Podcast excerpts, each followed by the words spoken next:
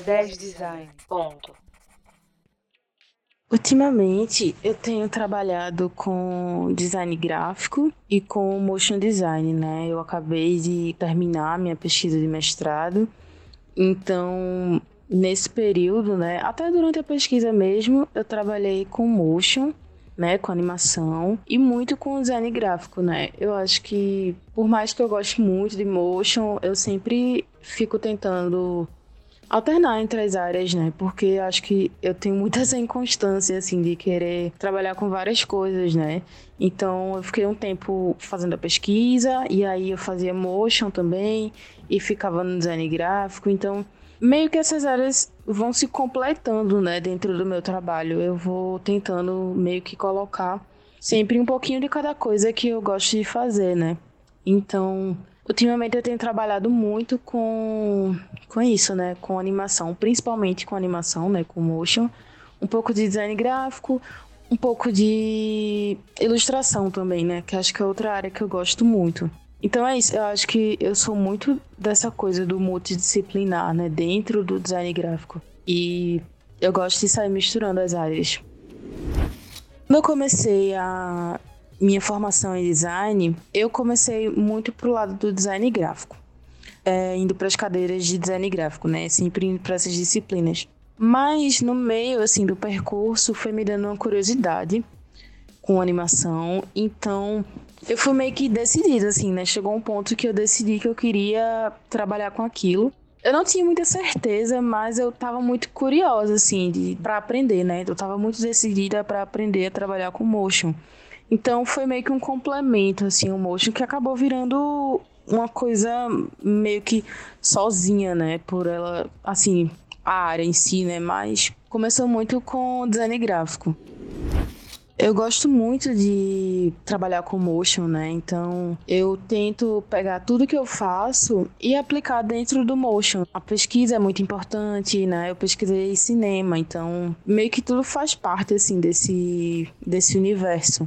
Gosto muito de trabalhar com animação, de trabalhar com ilustração também, né? Porque para mim é muito mais legal fazer ilustração e fazer ela se mover depois, sabe? Essa, essa para mim é a, a graça da história toda. Eu já falei, né, que eu trabalhei com design gráfico, mas eu também já cheguei a trabalhar com o X, né, com UI e UX. Mas que, que assim, no fim das contas, também encaixa muito com a parte de pesquisa, né, que eu gosto muito de pesquisar. Mas no fim das contas eu percebi que não era exatamente o caminho por onde eu gostaria de ir, né? Eu acho que eu sou muito mais visual. Eu gosto muito mais dessa parte é, artística, bem entre aspas, né, da coisa. Mas eu, eu, eu me sinto melhor, assim, nessa parte do que em UX e UI.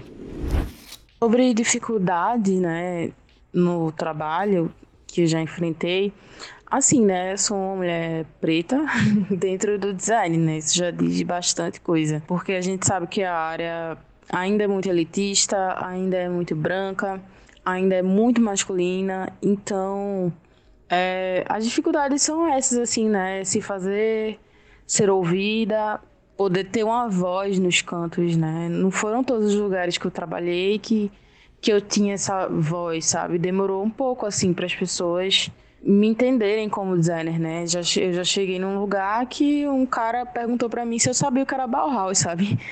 Tipo, eu formada em design e aí um cara pergunta isso pra mim, assim. Eu acho que essa pergunta não ia ser feita se fosse um cara no meu lugar, sabe? Então, já passei por várias situações, assim, tristes, né? Porque eu acho que é isso, né?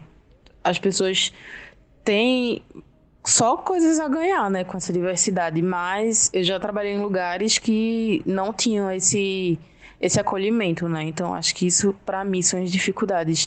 Fora isso, assim, eu acho que também dificuldades é, relacionadas a estar à margem, né? Que a gente que tá aqui em Recife, né, que tá aqui Nordeste e Norte também, tá um pouco a parte do que do que é feito no eixo, né, no eixo Rio São Paulo. Então, acho que além das dificuldades de ser uma mulher preta no design, eu ainda encontro dificuldades para poder entrar nesse mercado São Paulo, Rio, sabe? Não dificuldade para entrar, mas no sentido de que é, ainda existe essa barreira para quem está aqui.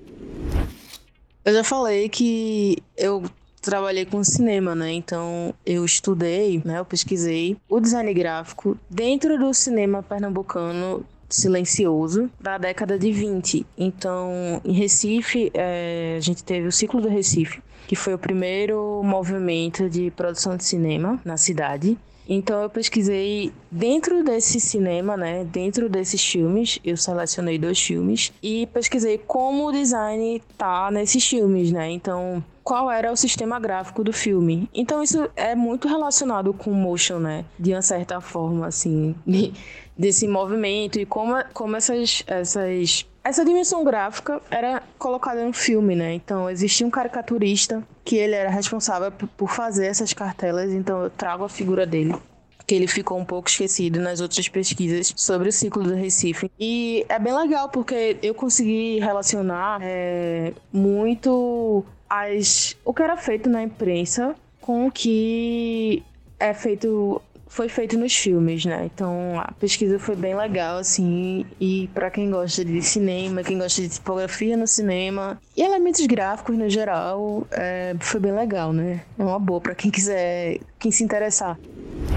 Quem está começando a é, trabalhar com motion, ou para quem quer trabalhar com motion algum dia, é legal que se pratique muito, né? Porque é, o programa dá um pouco de medo assim que você abre, mas você acostuma, sabe, com a interface dele. Ele vai se tornando mais fácil, né? E você não precisa aprender absolutamente tudo que tem nele. Acho que 80% das coisas que dá para fazer com o After você faz com o mais básico que tem nele, né? Então, essa é a parte mais legal que eu acho do After. E é um mundo, né, de possibilidades do que dá para fazer. Então, assim, consumir muita, muita referência para poder entender os movimentos, para poder sentir mais os movimentos, né, para que as coisas fiquem mais naturais.